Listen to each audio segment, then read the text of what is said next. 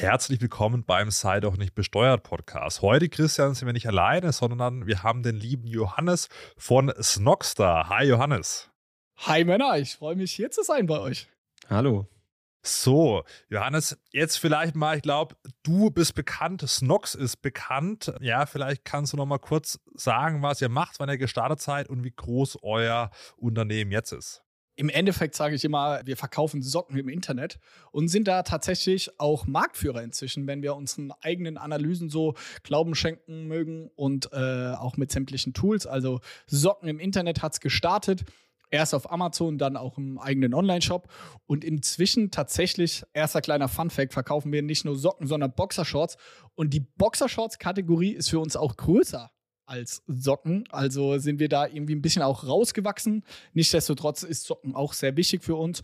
Und über die Jahre, ich mache das jetzt sieben Jahre lang, hatten wir Glück, viel Rückenwind, gutes Timing gehabt, dass wir echt äh, gut wachsen konnten. Und wir sind jetzt, letztes Jahr, 2023, haben wir netto, und das hier mag ich ja im Steuerpodcast, äh, dass die Leute wissen, was brutto netto ist. Nettoumsatz haben wir von 72 Millionen Euro gemacht und sind so 100 Festangestellte jetzt bei ja, der Sockenfirma nenne ich es mal selber, sonst haben wir noch eine Beratungsfirma und so weiter. Aber insgesamt in unserem kleinen Firmenkonstrukt arbeiten jetzt inzwischen so 135 Vollzeitangestellte.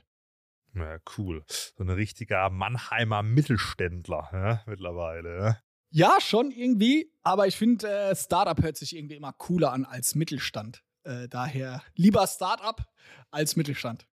Sehr cool. Ja, du hast angesprochen, wir sind ja ein Steuerpodcast und wir wollen heute den Fokus jetzt nicht auf irgendwie die Produktqualität von den Boxershorts und Socken legen. Da gehe ich mal aus, die ist gut genug. Ja, bin selber ja auch Kunde, sondern aufs Thema Steuern äh, den Fokus legen. Vielleicht bei die erste Frage: Verkauft ihr auch international? Jein, also so 90 Prozent unseres Umsatzes kommt aus Deutschland aber wir verkaufen auch innerhalb von Europa. Und da äh, ist das erste Umsatzsteuerthema, wo wir schon vor Jahren mit sehr stark konfrontiert war, äh, weil in Deutschland ist es ja so, das wissen viele nicht, du zahlst nicht dort Umsatzsteuer, oder musst du an, abführen, von wo du die Ware verschickst, sondern in dem Land, wo es ankommt, grob gesagt, da seid ihr tiefer im Thema drin, äh, da gibt es solche Steuerfreigrenzen und so weiter, aber wenn man, sage ich mal, 100.000 Euro Umsatz in Frankreich macht, muss man dort auch eine Umsatzsteuer-ID und alles beantragen. Und das ist eine große Herausforderung, vor allem für alle Amazon-Seller, die versuchen schnell zu internationalisieren, aber fallen dann steuerlich da ganz schön auf die Schnauze, ähm, daher eine längere Antwort, aber so 90 Prozent in Deutschland, der Rest dann Europa und ganz kleines bisschen auch in den USA. Du hast die Umsatzsteuer jetzt angesprochen. Äh, was für eine Rolle haben denn Steuern so allgemein äh, gespielt? War das überhaupt ein Thema bei euch, auch in der Anfangszeit? Oder sagst du, ja, Steuern nicht so ein wichtiges Thema? Ich glaube, es, oder was ich bei mir selber festgestellt habe, Steuern erstmal ist ein total negativ besetzter Begriff. Keiner hat da irgendwie Lust drauf. Aber ich möchte jetzt auch gar nicht da arrogant oder irgendwas rüberbringen, äh, rüberkommen, aber ich möchte auch irgendwie die Wahrheit sagen, äh, dass über die Jahre hinweg, wir als Firma waren wir jedes Jahr profitabel. Und wenn du dann irgendwie, solange du Geld verdienst in Deutschland, musst du natürlich auch Steuern zahlen. Und somit wurde über die Zeit, umso mehr Gewinn wir gemacht haben, auch tatsächlich das Thema Steuern immer relevanter und immer wichtiger. Also die ersten ein, zwei Jahre hat es uns relativ wenig interessiert. Aber ich würde sagen, heute, ähm, gerade Christian hat und ich hatten gerade vor boah, vier, fünf Wochen einen sehr, sehr spannenden Termin, wo er mir nochmal viele Tipps gegeben hat, sodass ich sagen würde, inzwischen ist bestimmt zehn Prozent meiner Zeit beschäftige ich mich direkt oder indirekt mit Steuern. Auch heute, wir verkaufen gerade eine Firma von uns, wo es dann auch wieder sehr viel um Steuerthematiken geht. Also ich muss sagen, wenn man natürlich auch Erfolg damit hat, also dass man irgendwie schafft, Steuern zu optimieren oder seine Steuerlast zu senken, dann macht es natürlich auch Spaß. Aber als ich angefangen habe, irgendwie als Student, fand ich schon ein richtiges Scheißthema, um ehrlich zu sein. Ja, schon krass, dass du dich als CEO dann irgendwie 10 bis 15 Prozent mit Steuern beschäftigst. Deiner Zeit äh, ist vielleicht eigentlich äh, auch ein bisschen zu viel, oder? Wie würdest du das einschätzen? Ja, also berechtigter Punkt. Ich muss sagen, ähm, um da auch ein bisschen auszuholen, wir haben ja einen Teilverkauf gemacht. Also wir haben Teil eine Minderheit unseres Unternehmens verkauft, wodurch ich auch privat an ein gewisses Vermögen gekommen bin und da wirklich auch sehr, sehr dankbar dafür bin, hätte ich niemals so für möglich gehalten. Und dass es dadurch natürlich auch einfach ähm, super relevant geworden ist. Also wie kann ich als Privatperson, aber auch in Kombination mit Snox, aber auch mit anderen Projekten, die ich mache, wie mit Speaker-Auftritten, was wir ja gerade auch im Vorgespräch hatten, wie kann man sich da so steueroptimiert darstellen, dass man eben nicht irgendwie Spitzensteuersatz zahlt, sondern dass man das irgendwie auch optimiert. Und da muss ich auch sagen, dass ich bin studierter Banker und ich bin riesengroßer Fan. Also mir macht es einfach Spaß, äh, mich mit Geld auseinanderzusetzen. Das hört sich für viele ganz bescheuert und blöd an, aber das muss ich sagen, ist mein Hobby. Also ich habe kein LinkedIn auf dem Handy und ich bin auch kaum auf Instagram, sondern ich äh, öffne dann Yahoo Finanzen App und Bloomberg und so weiter. Und deswegen da kommt eine große Leidenschaft bei mir her und gezwungenermaßen ist man dann auch am Ende des Tages mit dem Thema Steuern konfrontiert, wenn die Geldanlage und so weiter halt erfolgreich ist. Und äh, ja, bestimmt sollte man sich auch weniger damit beschäftigen. Aber für mich ist es so, wenn ich ehrlich bin, auch so ein bisschen wie so ein Computerspiel, um zu gucken, okay, wie kann man seine Gewinne maximieren, wie kann man seine Steuerlast drücken, um dann seiner Familie irgendwie was Schönes zu kaufen und so weiter.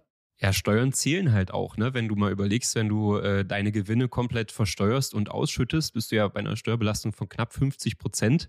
Selbst wenn man da ein paar Prozentpunkte äh, mindern kann, da kann man ja doch, schon einiges äh, rausholen für sich. Also insofern, das war jetzt gar nicht äh, so ketzerisch gemeint, dass man 10 bis 15 Prozent seiner Zeit damit verschwendet. Äh, ich finde es natürlich auch nicht als Verschwendung, ja. Ich, ich finde das natürlich gut, dass du das machst. Aber wie nimmst du das äh, in deinem Job als Steuerberater war, hast du dann oft nur in Anführungszeichen mit der Finanzabteilung zu tun, BuchhalterInnen und so weiter und gar nicht so sehr mit den CEOs. Mhm. Also ich finde, das, das ist eine interessante Frage und da gab es auch so einen kleinen Wandel, muss ich feststellen. Gerade eben zum Beispiel durch Social Media und vielleicht auch durch solche Podcasts hier ist die Bildung in diesem Bereich Steuern schon extrem besser geworden. Also mittlerweile ist es ja fast so, dass manche Unternehmen da mehr wissen als ihre Steuerberater. Ich hoffe, dass das auf mich nicht zutrifft, aber äh, ich glaube, solche Fälle gibt es tatsächlich, weil natürlich gerade dieses Thema Steuergestaltung und auch Steuertipps in, in vielen Videos auf Social Media halt immer wieder jetzt auch gezeigt wird, ja, zum Beispiel auch bei Fabian natürlich. Und das hat, also diese Veränderung hat man schon wahrgenommen in den letzten Jahren. Ne? Also wenn man mit einem Unternehmer spricht, wie jetzt mit dir, da brauchst du nicht äh, anfangen irgendwie mit äh, keine Ahnung, Holding oder so, Holdingstruktur, das, das weiß eigentlich jeder mittlerweile, würde ich zumindest behaupten, äh, dass man mit einer Holdingstruktur für den Unternehmensverkauf irgendwie Steuern sparen kann. Ja, also das, das habe ich schon auch wahrgenommen, dass man da jetzt auf einem ganz anderen Level äh, diskutiert mit den Unternehmern und das finde ich natürlich gut, weil man äh, dann auch äh, viel schneller zu Punkten kommt, wo man vielleicht komplizierte Sachen umsetzen kann und die, die Personen nicht mehr so viel Angst davor haben, vielleicht doch irgendwas zu machen, was sich jetzt erstmal kompliziert anhört. Ja. Viele schimpfen ja auch immer auf diese Steuerseminare, ja, die, ich glaube, Fabian, wir haben das ja auch schon oft äh, kritisiert hier, äh, wo dann nicht Steuerberater da steuerliche Tipps geben, die oft auch ganz schön abgefahren sind und, und vielleicht eher Steuerhinterziehung als ein ernsthaft gemeinter Tipp. Aber am Ende führt es ja auch dazu, dass äh, wirklich äh, viel mehr Wissen dann doch da ist, weil natürlich nicht alles falsch ist, was da propagiert wird. Das, das ja, kann man echt sagen, dass da schon, schon viel passiert ist. Aber Christian, lass uns doch von Johannes mal die Details zum Unternehmensverkauf abfragen. Ja, wir haben jetzt hier in der Praxis jemand, der das ganze Spiel durchgespielt hat. Nicht nur das Steuerspiel, sondern auch, äh, was man sonst so bei den Investoren etc. beachten muss. Johannes, ich weiß es äh, ehrlich gesagt gar nicht. Hast du es schon mal öffentlich erwähnt, für was du wie viel verkauft hast? Oder äh, willst du es jetzt äh, exposen? Äh, guter Versuch. Ich darf es leider nicht. Ich würde e-, echt tatsächlich gerne darüber reden, aber ich kann euch so viel sagen. Es ist eine Minderheit, die ich verkauft habe und die Firma gehört mir ja auch mit meinem Cousin zusammen. Somit kann man da auch schon mal ein Gefühl dafür bekommen. Vor dem Investorendeal hat uns die Firma 50-50 gehört und wir haben jetzt nach dem Investorendeal auch noch mehr als 50 Prozent gemeinsam gehört uns an der Firma. Also da kann man ja in der Größenordnung dann zwischen 1 Prozent und 49 haben wir also verkauft.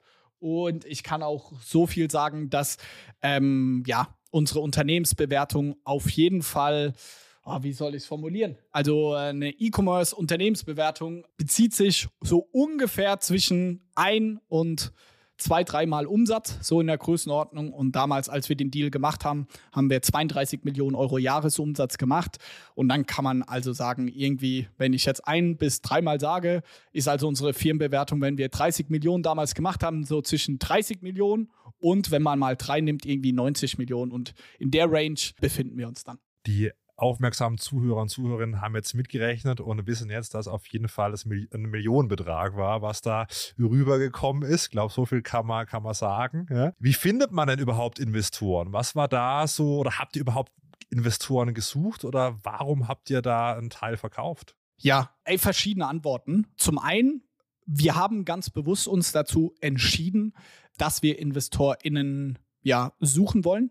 Felix und ich, wie gesagt, studierte Banker und wir haben uns schon überlegt, zu dem Zeitpunkt haben wir Snock so vier, fünf Jahre gemacht und es ging irgendwie nur steil nach oben, sodass wir gemerkt haben, okay, wir leben jetzt irgendwie seit fünf Jahren auf so einer Achterbahn. Auf dem Papier, wie du es gerade eben formuliert hast, ist man Millionär. Aber zu dem Zeitpunkt, als wir den Deal gemacht haben, hatte ich 50.000 Euro auf dem Konto das ist auch unglaublich viel Geld, aber wenn man sich in Relation setzt, dass man irgendwie auf dem Papier Millionär sein könnte, war es dann doch überschaubar. Und somit war für uns dann schon so ein Punkt, okay, mal, wie man so schön in der Redewendung sagt, so ein paar Chips vom Tisch nehmen. Also äh, wir haben ja noch die Mehrheit und wir glauben auch weiterhin an Snox, aber wir haben schon gemerkt, okay, wir wissen nicht, wie lange das jetzt noch gut geht. Es wird bestimmt auch mal ein Jahr geben, äh, wo es runtergeht. Es kann nicht nur steil nach oben gehen. Also es war schon strategisch. Wir wollen jetzt mal irgendwie ein paar Chips vom Tisch nehmen und wir hatten zu dem Zeitpunkt bis heute noch nie eine Gewinnausschüttung gemacht, weil wir immer wieder in Wachstum investiert haben. So war für uns der Weg, okay, wir müssen einen Teil der Firma verkaufen. Und dann hatte ich selber auch ein extrem hartes persönlicher Schicksalsschlag in der Familie.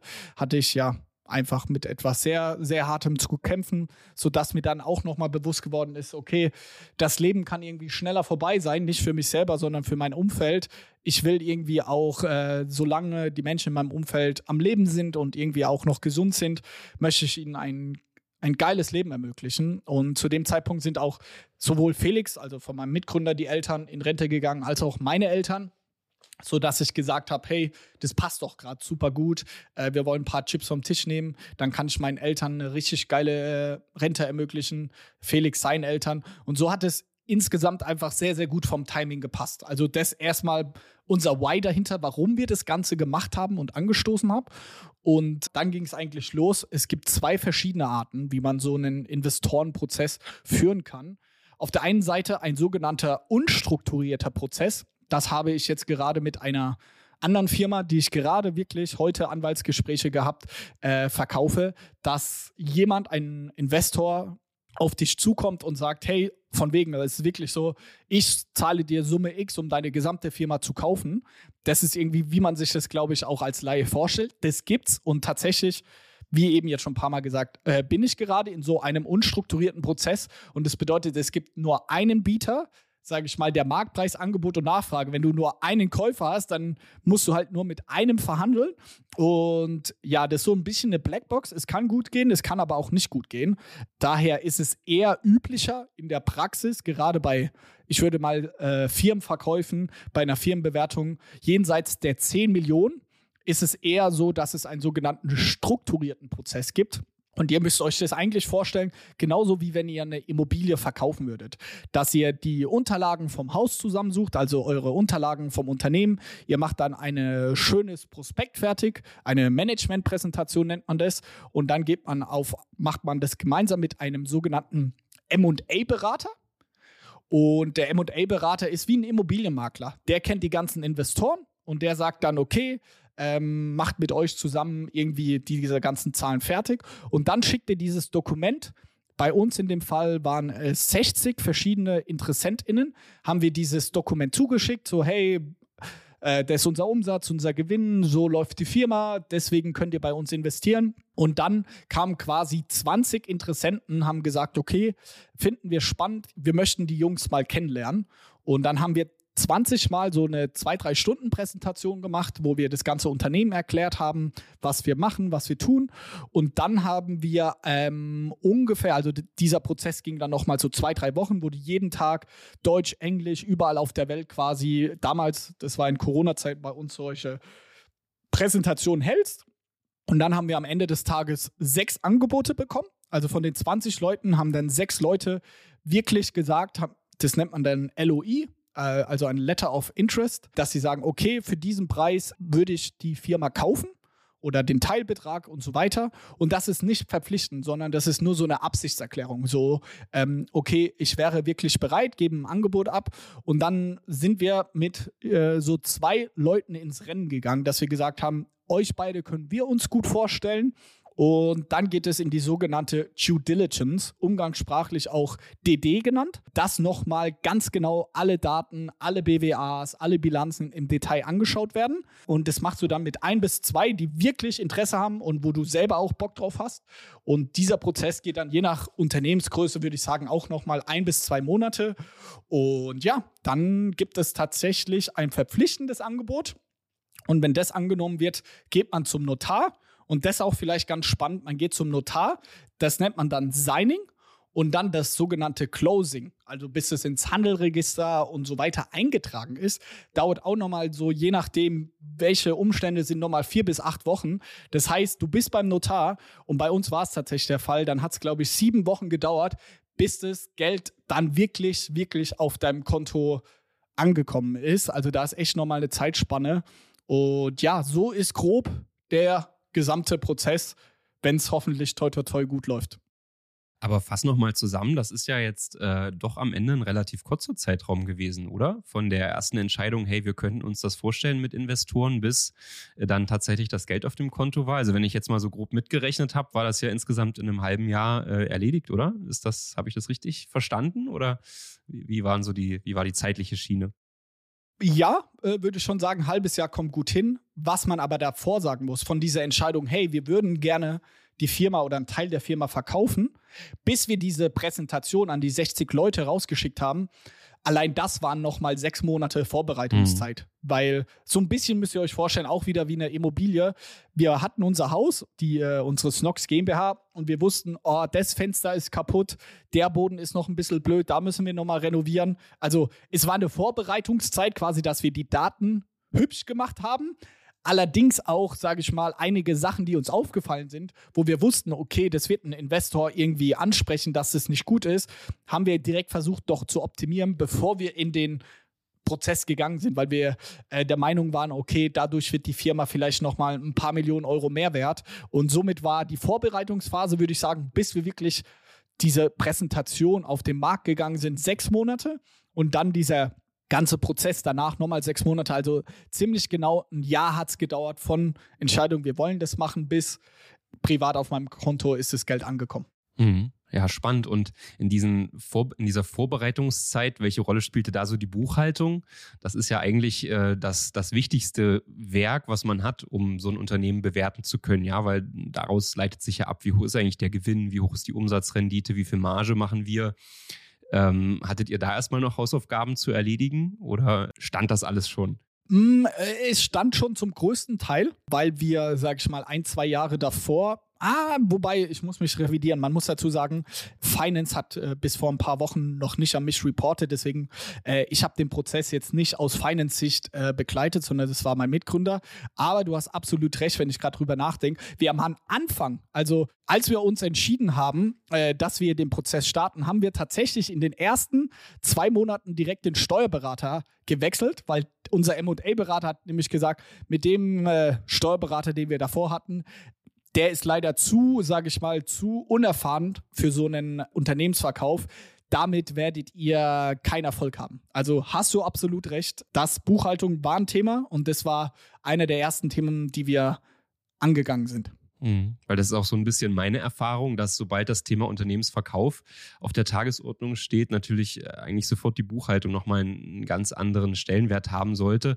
Also andererseits ist es natürlich auch etwas traurig fast zu sehen, dass manche Unternehmen sich erst intensiv mit dem Thema äh, auseinandersetzen, wenn, der, wenn das Thema Verkauf äh, an, ansteht. Ja, weil eigentlich sollte man ja auch als 100% Eigentümer ein Interesse haben, die Buchhaltung so auf Stand zu haben, dass man da jederzeit eine sinnvolle Aussage treffen kann darüber, wie gut dieser Monat jetzt gelaufen ist. Ja, und das äh, bin ich immer wieder erstaunt, wenn jetzt manchmal Unternehmen dann auch zu uns kommen, wie lange die das akzeptieren, dass die zum Beispiel gar keine BWA mehr bekommen oder so, weil vielleicht da auch eine Überforderung oder sowas vorliegt. Äh, das, das kann man ja hier auch nochmal sagen, dass das echt wichtig ist, dass die die Buchhaltung auf, auf Stand ist, ob man nun verkaufen will oder nicht. Aber dann erst recht, ja.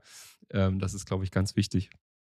Vor allem, wir hatten brutale so Vertrauensprobleme, äh, weil ihr müsst euch immer vorstellen, gerade in so einem strukturierten Prozess, wenn man mit FinanzinvestorInnen spricht, dann geht's, also die kennen quasi nur Zahlen. Denen ist relativ scheißegal, was du eigentlich operativ da machst. Also für die ist die BWA die einzige Wahrheit. Und da kannst du nicht sagen, ja, die BWA zum Beispiel als äh, Richtlinie bei unseren Investoren, es muss bis zum 15. des Folgemonats muss die BWA perfekt fertig sein, sonst äh, haben wir ein Problem. Und wir haben das im Prozess noch nicht geschafft gehabt und da hat auch immer wieder der M&A-Berater gesagt, Leute, ihr müsst schneller werden mit euren BWAs, sonst habt ihr einfach ein Vertrauensproblem, weil dann denken die, hm, da stimmt irgendwas nicht, warum brauchen die so lange, haben die ihre Zahlen nicht im Griff.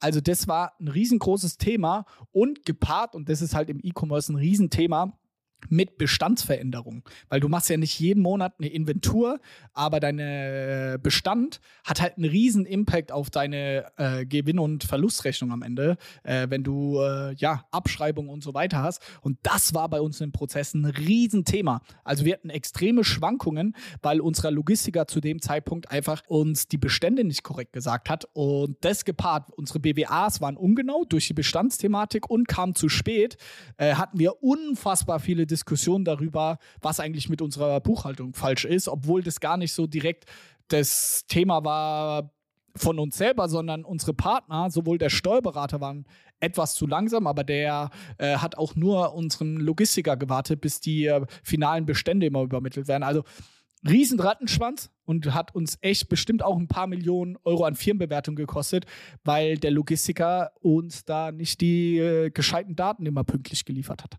apropos Unternehmensbewertung, ja, wie werden denn solche Unternehmenswerte ermittelt oder wie habt ihr sie ermittelt? Habt ihr das dann so gemacht? Ihr habt auf Basis des Zahlenwerks, auch wenn es vielleicht ein bisschen unstrukturiert war, dann ähm, abgeleitet, wie sind denn die Umsätze, die Gewinne in der Zukunft und auf Basis der zukünftigen Gewinne dann abgezinst und da habt ihr dann Unternehmenswert ermittelt oder wie habt ihr es gemacht? Oh, äh, spannende Frage. Ähm, Auf- und Abzinsen passiert eigentlich relativ wenig im Private Equity Bereich. Vereinfacht gesagt, ich spreche jetzt mal für E-Commerce. Es gibt auch Venture Capital und so weiter. Das würde, glaube ich, jetzt den Rahmen springen. Aber für E-Commerce Unternehmen ist Stand heute so der Standpunkt, dass man eigentlich unprofitable E-Commerce-Unternehmen nicht verkaufen kann. Also die sind fast nichts wert. Es gibt natürlich immer wieder Ausnahmefälle, aber wir befinden uns gerade schon in einer E-Commerce-Rezession. Also äh, die Unternehmensbewertungen sind stark runtergekommen und daher bekommt man Stand heute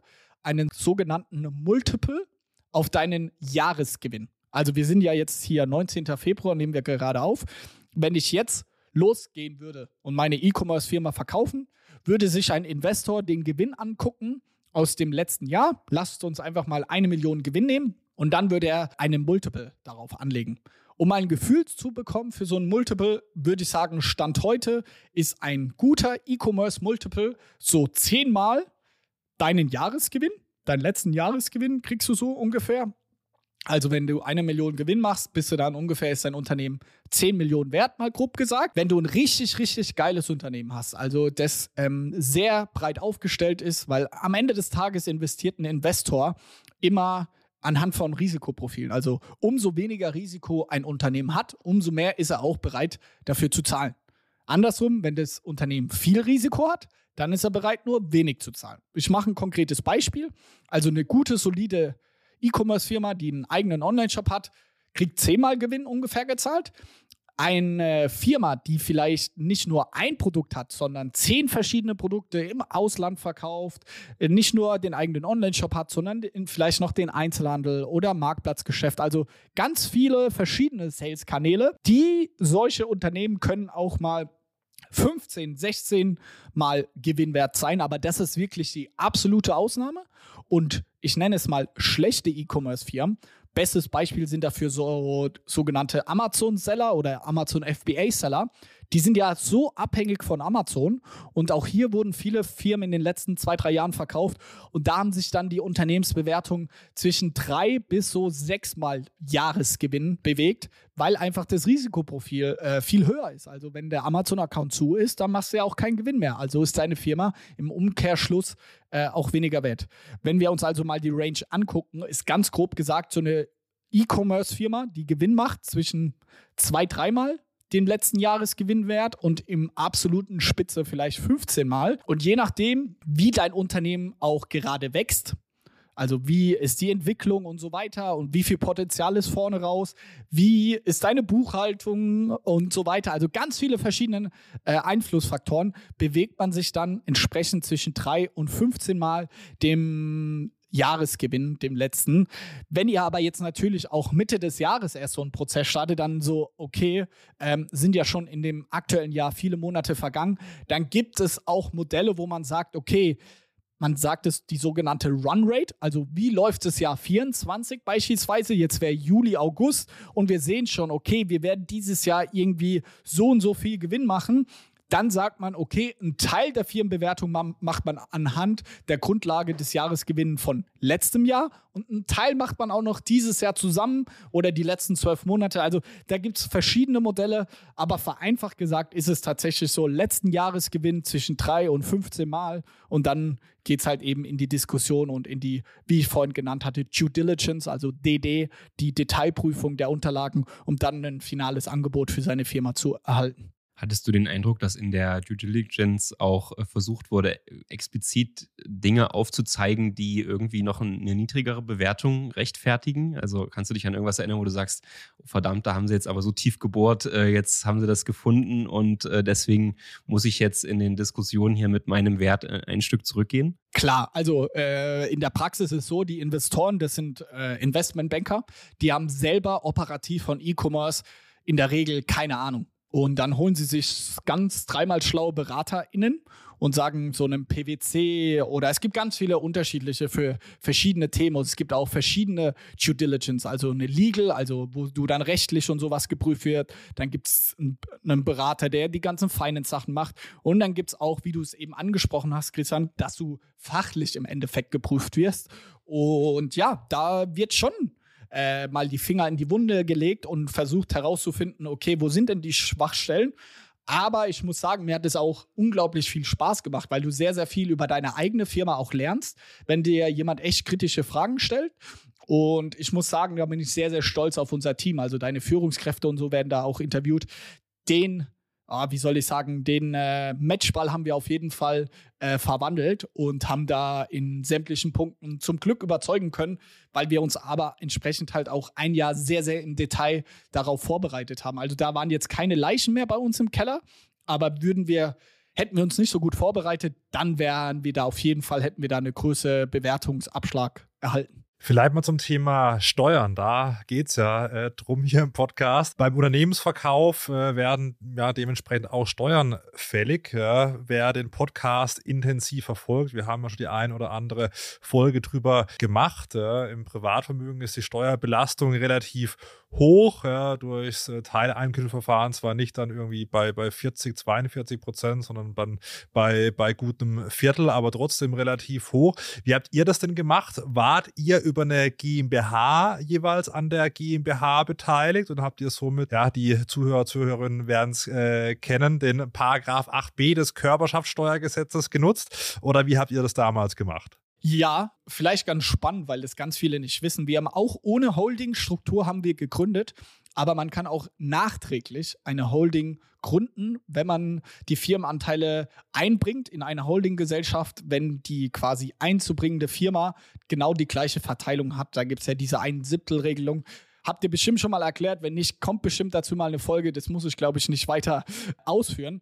Aber davon haben wir Gebrauch gemacht und da die Holding-Gründung ja vier, fünf Jahre zurücklag, hatten wir somit Glück, dass wir schon ein Teil, ja, keine Steuerlast mehr hatten. Und man muss ja sagen, boah, wir haben die Holding 2000 2018, glaube ich, gegründet und 2018 haben wir, sagen wir mal grob gesagt, irgendwie 4 Millionen Euro Umsatz gemacht. Hätten wir, das sind fiktive Annahme, hätten wir einmal unsere Unternehmensbewertung, einmal Gewinn gemacht, äh, einmal Umsatz hätten wir als Firmenbewertung bekommen, war 2018 die Firma also 4 Millionen wert. Aber weil wir ja 2022 den Deal gemacht haben und das ist nicht die wirkliche Firmenbewertung, aber sagen wir einfach mal, dass es auch wieder einmal Umsatz unserer Firma wert gewesen wäre, also 32 Millionen, dann muss ich diese 4 Millionen zwar versteuern, äh, noch mit 4 Siebtel, aber den Zugewinn also diese, was sind es dann, äh, 29 Millionen Zugewinn an Unternehmenswert in den vier darauffolgenden Jahren,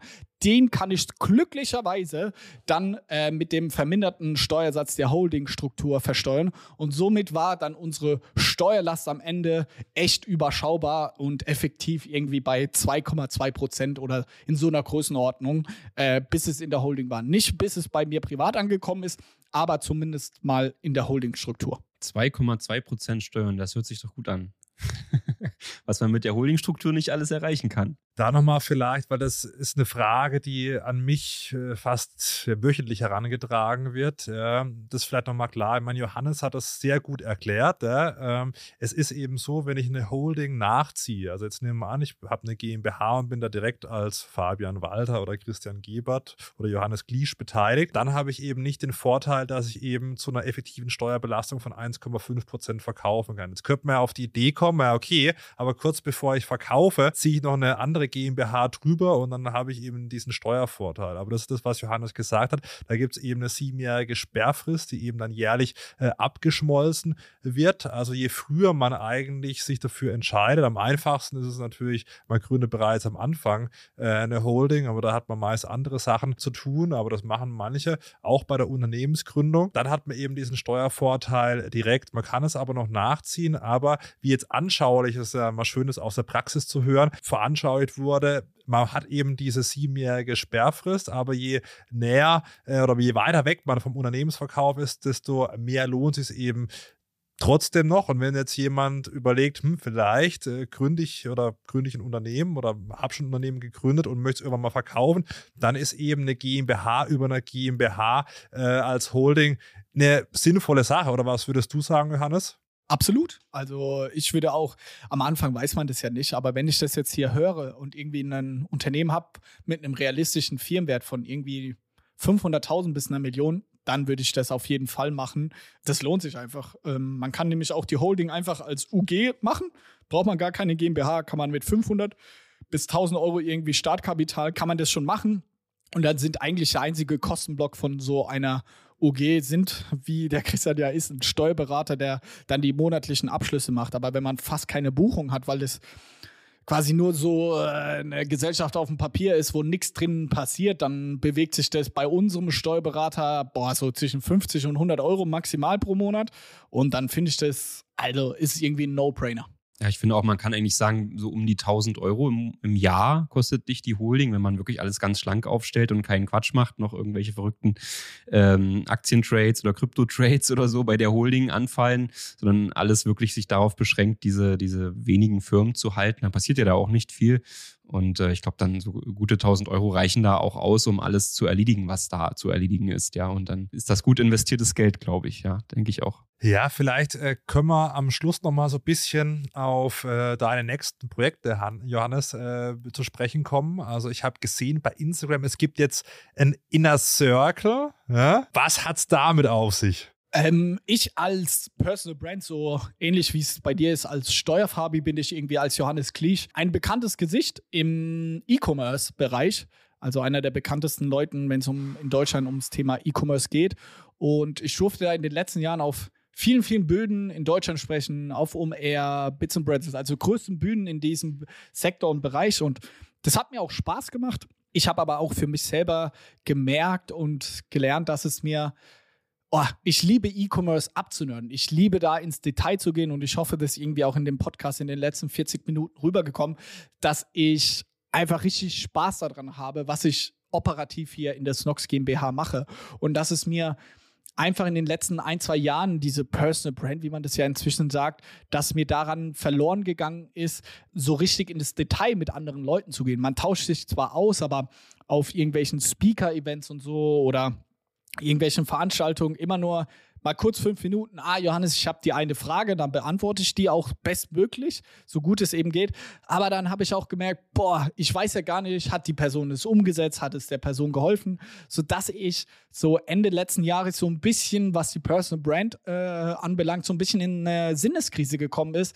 Was will ich denn eigentlich machen? Weil bekannt zu sein oder bekannt zu werden, habe ich für mich selber festgestellt, ist überhaupt nicht das Why für mich dahinter. Ähm, ich muss sagen, ich finde es sehr unangenehm, irgendwie erkannt zu werden und da auch voll im Mittelpunkt zu stehen. Ich möchte mich nicht darüber beschweren, das wäre albern, weil ich viele, viele Vorteile da dadurch genieße. Aber ich habe gemerkt, so, hey, ich will nicht einfach in den nächsten Jahren immer nur bekannter und bekannter werden. Und so habe ich ja mit meiner Verlobten und äh, meinem mitbesten Kumpel habe ich darüber gesprochen, so wie es in mir aussieht und ich weiß nicht, was ich machen soll. Und tatsächlich hat dann, ja, diese Person zu mir gesagt, ey, warum machst du nicht irgendwie eine WhatsApp-Gruppe auf? Äh, weil er selber ist großer Lena Meyer-Landrut-Fan und die hatte damals einen Discord-Channel geöffnet, wo man irgendwie als Fan 50 Euro zahlt und dann kann man mit Lena Meyer-Landrut auf Discord schreiben und er hat gesagt, äh, für ihn als Fan war das so ein besonderer Moment, äh, dass er sein Leben lang das nie vergessen wird. Und da habe ich gedacht, ey, vielleicht mache ich das auch, dass ich irgendwie, ich kann gleich auch ins Detail gehen, was da alles passiert, aber einfach 5, 10, 20 Leute habe, die einen Betrag zahlen im Monat, dass sie mir alle Fragen stellen und ich ihnen aber auch helfen kann und äh, einfach sie, sage ich mal, über Monate oder Jahre hinweg begleite, irgendwie im E-Commerce erfolgreich zu sein. Und dass ich gar nicht mehr so viel auf den großen Bühnen stehe oder auch in Podcasts bin ich fast gar nicht mehr, obwohl ich im letzten Jahr bestimmt 30, 40 Podcasts zu Gast war, habe ich gesagt einfach, ey, das möchte ich nicht mehr Stattdessen möchte ich mit einer kleinen Runde an E-Commerce-UnternehmerInnen sehr, sehr intensiv zusammenarbeiten. Und das haben wir dann im Dezember gelauncht. Und ich muss sagen, dass es für meine Personal Brand mit das Geilste ist, was ich bisher jetzt in den letzten vier, fünf Jahren gemacht habe und das mich total erfüllt, anderen Leuten wirklich im Detail so richtig zu helfen und nicht nur auf LinkedIn reißerisch zu posten. Mit diesem einen Trick habe ich 50.000 Euro Umsatz gemacht. Ähm, ja, und deswegen habe ich den Inner Circle ins Leben gerufen. Ähm, Johannes, gibt es denn auch von, äh, ich habe auch gelesen, du hast eine Firma Snox Salting. Ähm, äh, Snox kennt man ja jetzt vor allem durch die Socken und eben, wie du sagst, auch die Unterwäsche. Was, was macht Snox Salting? Wie, also der Name setzt sich zusammen aus Consulting, also Beratung im Deutschen und Snox. Und es ist, wie der Name verlauten lässt, ist eine Beratungsfirma, äh, die vor vier Jahren entstanden ist, vier, fünf Jahren, wo wir anderen Leuten ebenfalls helfen, auf Amazon, wie wir selber, erfolgreich zu sein. Und das ist wirklich als so ein bisschen Nebenprojekt gestartet, aber inzwischen arbeiten da knapp 20 Vollzeitleute. Wir machen mehrere Millionen Euro Umsatz mit Beratung und ja, sind, gehören zu den führenden Amazon-Beratungsfirmen in Deutschland damit, haben Kunden wie beispielsweise, darauf sind wir richtig stolz, Netflix, äh, aber auch so jemand wie Emma Matratzen haben wir jahrelang begleitet, auch äh, Labello vom Bayersdorf, also viele spannende Projekte und Firmen, denen wir da helfen, auf Amazon Fuß zu fassen. Und nicht nur für E-Commerce. Äh, ich, ich weiß, kurz vor dem Podcast hier hast du auch mal auf unsere Webseite geguckt bei Steuerberaten.de und hast mir sofort super gute Anmerkungen gegeben, was ich alles umsetzen soll, ändern soll. Haben wir auch schon, sind schon dabei. Also das fand ich auch super interessant, dass du irgendwie fünf Minuten einmal eine Website anschaust und dann äh, sofort irgendwie zehn richtig gute äh, Änderungen äh, da vorschlagen kannst. Also das, das hat man dann offensichtlich echt im Blut. Aber deine Website ist geil, muss ich sagen. Ich habe dir ja auch gesagt, ich habe echt zwei, drei Sachen, die ihr bei euch umgesetzt habt, zum Beispiel wie diese Bubble und sehr viel persönlichen Content von dir, habe ich direkt auch für unsere Beratungsfirma, habe ich direkt bei uns intern eingebrieft, habe ich gesagt, schaut mal, das könnten wir doch auch übernehmen. Das, find, das hat mich nämlich, weil ich bin ja auch ein Zielkunde von euch irgendwie oder eure Zielgruppe, das hat mich sofort gecatcht. Also das, das muss ich schon sagen. Das habt ihr geil gemacht. Johannes, wie sieht es im E-Commerce aus? Wie geht es da jetzt weiter? Ich äh, habe, ich muss zugeben, ich habe schon mal bei Temu bestellt. Ähm, auch wenn ich mich ein bisschen dafür schäme. Ähm, und jetzt habe ich kürzlich gelesen, jetzt am Wochenende, dass auf Temu bald sogar aus, also andere Händler, also nicht nur die chinesischen, sondern auch äh, deutsche zum Beispiel ihre Produkte listen können. Macht dir das Angst irgendwie, wie, das, wie sich das so entwickelt mit diesen äh, Direktimporteuren dann aus, aus Asien? Oder siehst du die Sache relativ entspannt? Ähm, macht es mir Angst? Also ich kann deswegen nachts gut schlafen. Allerdings glaube ich schon, dass es eine Riesenbedrohung für den deutschen E-Commerce so an sich ist, weil man merkt einfach, oder es gibt viele Statistiken darüber, dass ein Temu und auch ein Shein schon jetzt irgendwie mehr Umsatz als ein Zalando oder About You in Deutschland machen. Also was die für eine mit einer Power und mit finanziellen Möglichkeiten nach Deutschland kommen, das ist schon Wahnsinn. Und Angst macht es mir insofern, inwiefern die auch mit Nachhaltigkeit und Umwelt etc umgehen. Da will ich mir aber auch kein Urteil erlauben. Ich glaube, dass wir uns alle im deutschen E-Commerce äh, darauf einstellen müssen. Ich glaube nicht, dass es das nächste Wish ist, was irgendwie mal ein, zwei Jahre gehypt war und dann jetzt ist es irgendwie weg, sondern ich glaube, das ist schon eine, das ist was, das da ist, um zu bleiben. Und Temu zum Beispiel gehört ja zu Pinduoduo, äh, einer chinesischen Firma, die auch an der Börse notiert ist.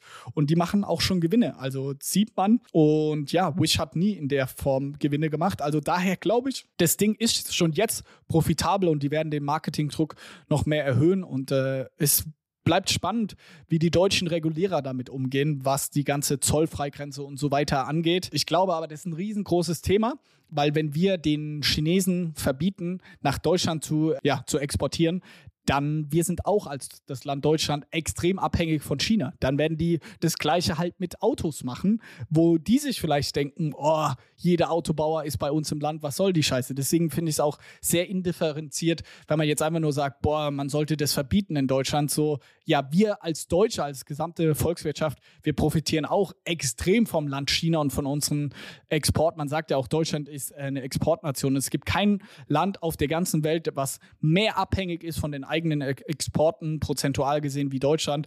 Daher sollten wir uns eigentlich nicht beschweren, weil Welthandel hat Deutschland mitunter groß gemacht. Das sind doch schöne abschließende Worte. Also ich fand es einen ultra interessanten Podcast, ja, um auch mal die Praxisseite zu zeigen. Wir haben viel über den Unternehmensverkauf gesprochen, was da so die Pains waren und äh, fand es ultra interessant. Johannes, vielen herzlichen Dank, dass du dir die Zeit genommen hast. Und ähm, also ich fand es super spannend und fand ich eine super Folge. Sehr, sehr gerne. Mir hat es auch viel Spaß gemacht. Und äh, an der Stelle auch nochmal Danke an euch beiden.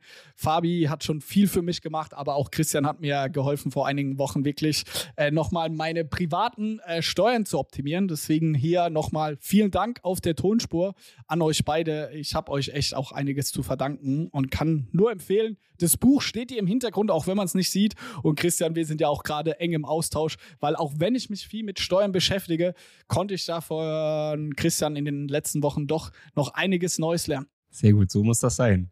Vielen Dank für deinen Input, ja.